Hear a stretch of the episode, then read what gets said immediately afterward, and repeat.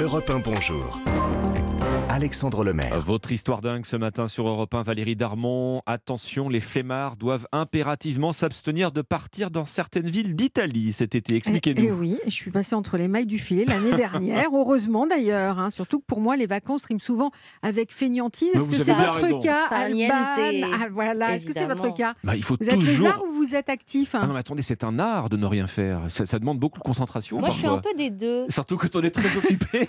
Surtout quand on fait les nuits, Surtout quand on fait le reste de l'année, on a envie de dormir. Alors imaginez-vous, regardez, on y est là, hein, une gelato à la main, un café glacé en Ou train de lézarder, ou un petit verre de Chianti, bien sûr, je vous reconnais bien là, à consommer avec modération, en train de lézarder dans une ruelle bordée de maisons colorées, tout près du petit port charmant du village, là c'est important, de Portofino, La au sud-est de Gênes. Oui, alors pas tout à fait là cet été jusqu'au 15 octobre.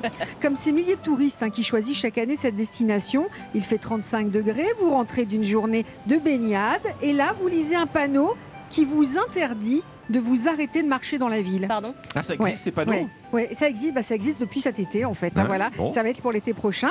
Pas question de savourer euh, votre glace sur un banc ou de prendre des photos en stationnant.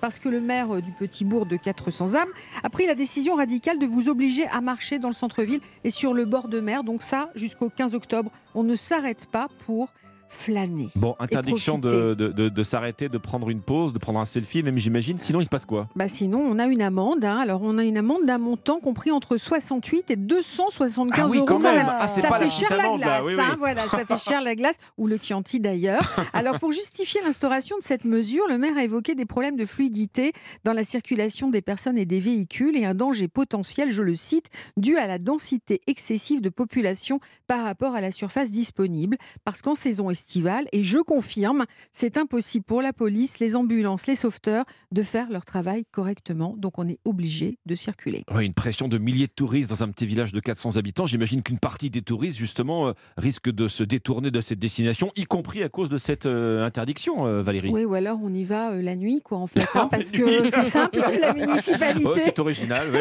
bah, elle a défini deux zones rouges, voilà, dans lesquelles ces restrictions seront en vigueur de 7h30 à 18h. Donc euh, l'objectif, c'est euh, d'habituer plutôt. Oui, Alban 18h, c'est bien pour l'apéro. On, on peut s'asseoir pour l'apéro avant le dîner. Alors, on s'assoit, on s'assoit après. voilà, voilà, c'est ça. à juste après, 19h, c'est ça. parfait. Donc, euh, là, non, en fait, l'idée de cette mesure, c'était d'habituer les guides touristiques à respecter ces nouvelles règles. C'est surtout ça, en fait. Ils veulent Ouais. répartir un peu les visites de la ville.